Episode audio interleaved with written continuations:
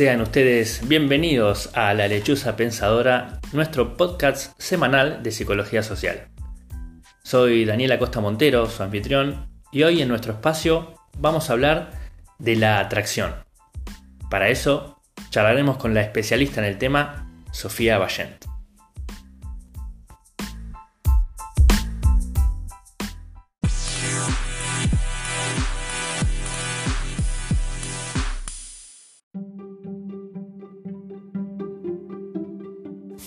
Recuerden que para comunicarse con nosotros lo pueden hacer a través de nuestras redes sociales, en Facebook e Instagram, entrando a La Lechuza Pensadora.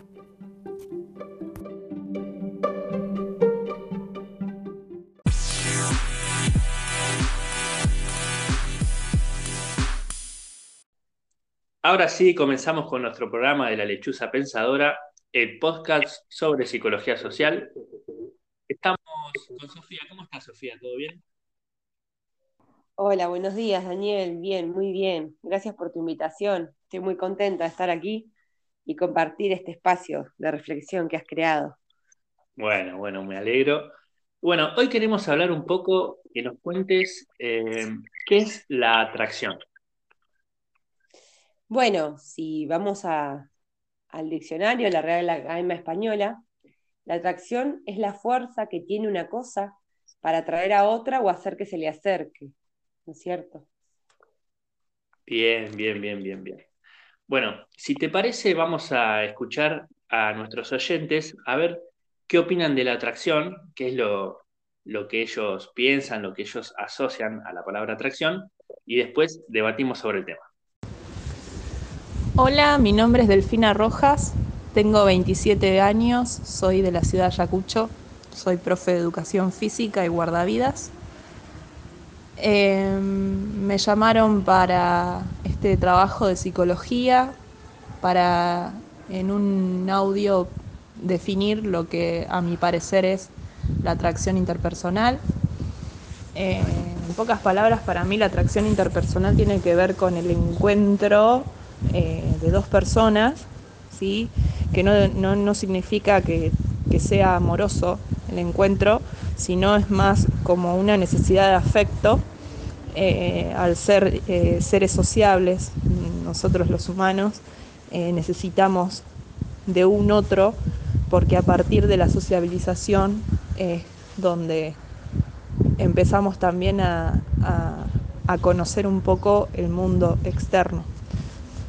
Tiene que ver con, también con esto de, de, resonar con un otro, que resonar refiere a tener los mismos intereses, eh, tener unos eh, objetivos similares o por ahí trabajar la misma profesión, dedicarse a la misma profesión, este, lleva a tener atracción a ciertas relaciones interpersonales este, dos personas eh, que, en, sí tienen algo en común, eh, comparten algo en común. Hola, mi nombre es Juan Pablo, tengo 24 años y para mí la atracción interpersonal hace referencia a la vinculación entre dos individuos que se relacionan en códigos verbales o no verbales en el último caso puede ser desde una mirada, una sonrisa, la transmisión de energía, y que tiene que ver justamente con una vinculación afectiva que puede dar cuenta de la movilización de emociones y sentimientos que se pueden percibir, compartir, eh, siempre entre dos personas. Eh, y la atracción deviene de, de querer vincularte, comunicarte, socializar con esa otra persona, interesarte eh, por sus cualidades, por sus actividades, por su rutina, por su forma de ser y de expresarse generalmente. Eh, y eso para mí puede ser la atracción interpersonal.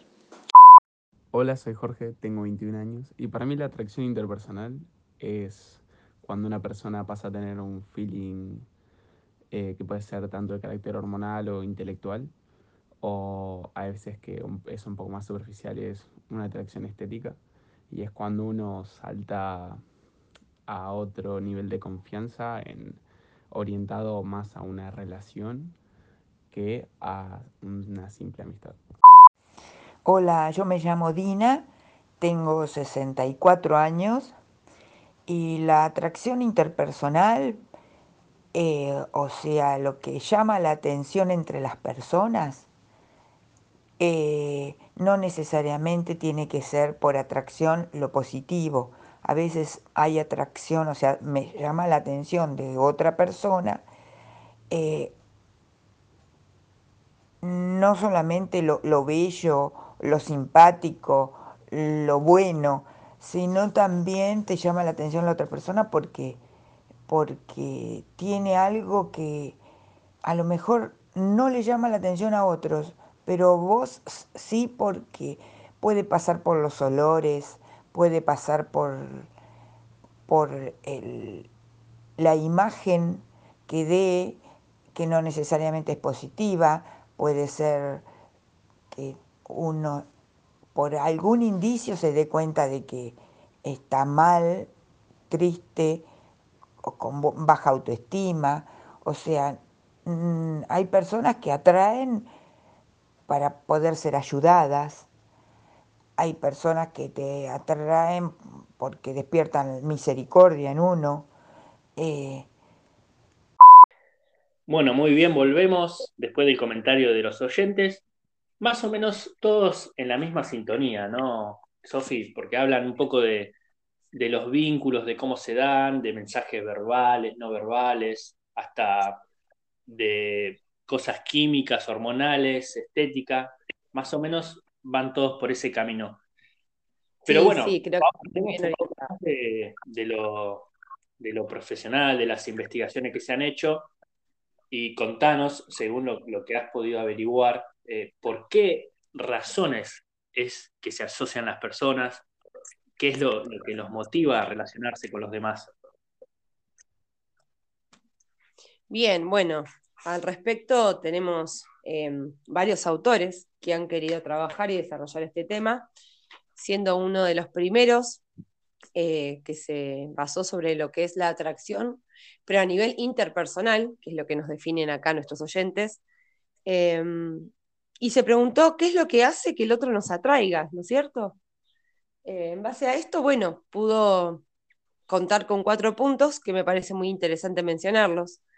La reciprocidad es el primero, em, donde él habla que a mayor aprobación o agrado, nos simpatizan más porque sentimos que les simpatizamos.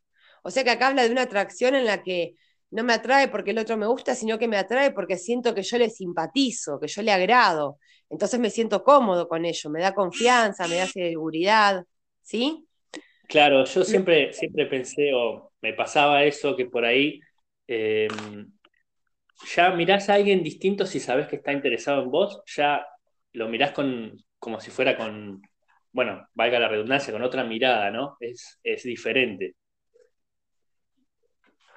Claro, tal cual, porque te sentís más cómodo, si sabes que, ya sea que no le gustás, pero le agradás, le simpatizás, entonces no estás con ese prejuicio de cómo le caeré, ¿cierto? Perfecto. Bueno, otro punto importante aquí es la proximidad, eh, donde, bueno, habla obviamente que es más probable entablar una amistad o relación con quien tenemos cerca. Es, es, raro o es complicado entablar una relación con quien no tenemos cerca.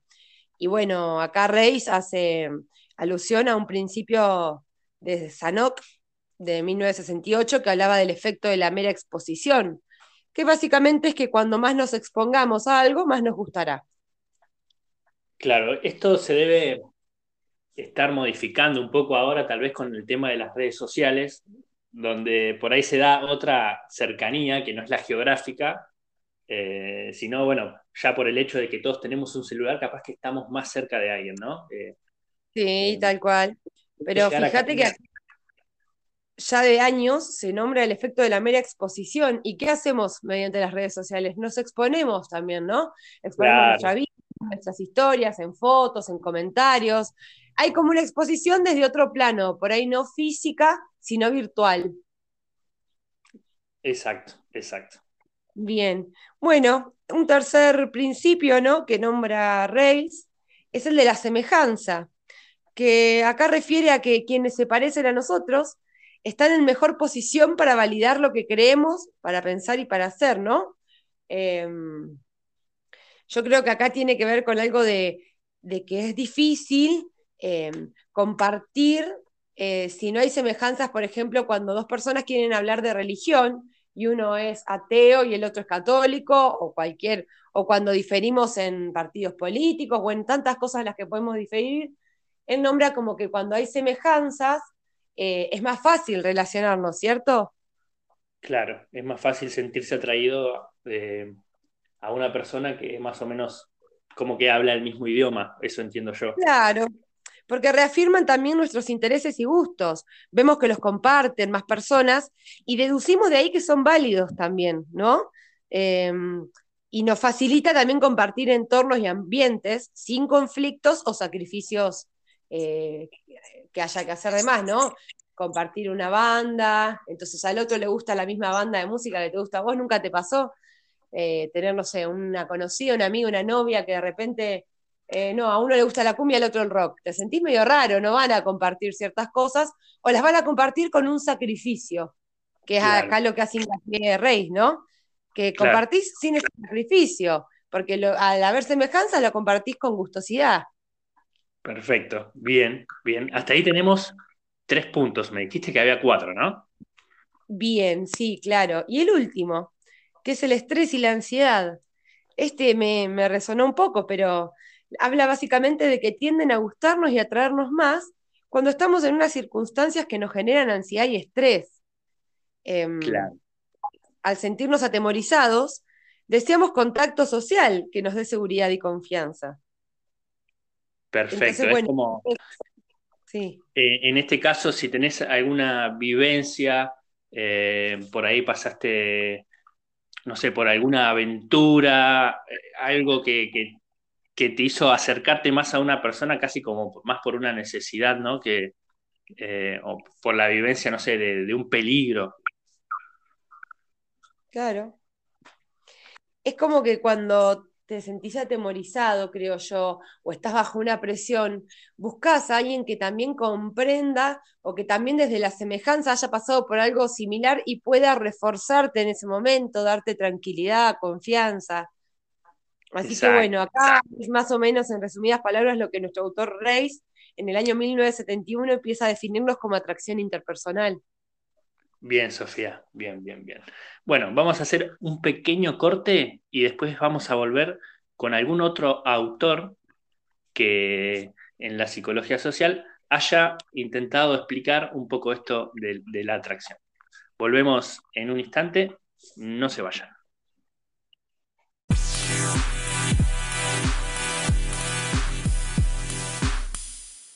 Continuamos con nuestro podcast sobre psicología social Sofi, contanos algunos otros autores que hayan trabajado sobre el tema de la atracción. Gracias, Dani. Bueno, en 1972, Levin J. Snoek, otros autores, analizaron lo que era eh, la atracción interpersonal y dieron cuatro puntos eh, importantes a tratar. El contacto cero, donde nombran la propincuidad, que es un término que describe lo que es la cercanía física, eh, este es un determinante de la empatía y se determina por la oportunidad de aquellos con quienes vamos a tener relaciones interpersonales profundas. Mientras más cercanía física, más probable es un encuentro. No a esto se refiere este concepto. Luego el conocimiento, que lo nombran que es unilateral, en el cual solo una persona conoce a la otra, y el bilateral es probable si se conocen ambas, pero no hay interacción verdadera, solo impresión basada en características externas, la ropa, los rasgos físicos, el modo de actuar, entre otras. Hacen alusión a un tercer punto que es el contacto superficial, donde se interactúa entre sí, ¿no? La interacción es superficial y predecible, ¿no? Se aprende de la otra persona y creamos juicios sobre su relación futura. Eh, la teoría del intercambio social enfatiza que para que una relación continúe, cada persona en una interacción debe reforzar a la otra. Y por último, el último punto, habla de la reciprocidad, que es un proceso continuo en el cual las dos personas comienzan a superponerse, ¿no?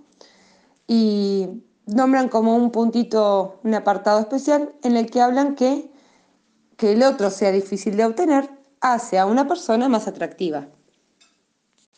No sé si te habrá pasado alguna vez, Dani, de que, o en general, a uno de ustedes también, los oyentes, de que nos, nos gusta aquello que más difícil es de obtener. Eh, creo que es una conducta que todos hemos eh, transitado alguna vez. Bueno, me alegra saber que no era algo que me pasaba a mí, sino que tenía también un respaldo científico, Sofi. Contame, ¿qué, ¿qué sigue por último? Por último, tenemos el último autor, en el año 1987, Hill analiza y crea el modelo multidimensional de la filiación. Y dan cuatro razones por las que nos asociamos. La primera es para obtener estimulación positiva, o sea que disfruto de las características del otro. La segunda es para recibir apoyo emocional. La tercera es con el objetivo de adquirir más información, o sea, por curiosidad en el otro. Y la cuarta es para recibir atención de los demás e incluso buscar la aprobación de estos.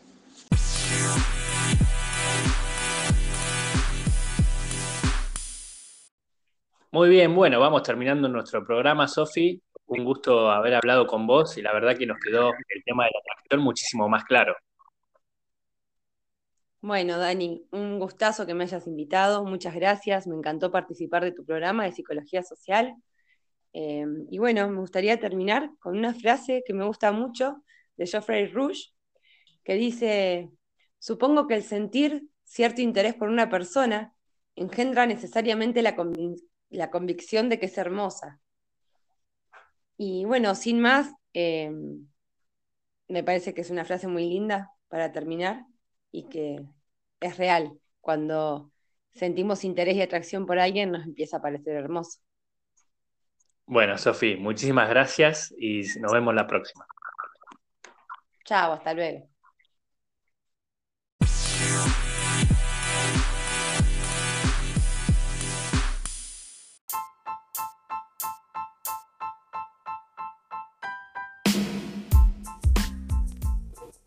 Y así hemos llegado al final de nuestro podcast semanal sobre psicología social. Muchísimas gracias por acompañarnos y los esperamos la semana que viene en esto que hemos denominado la lechuza pensadora. Hasta pronto.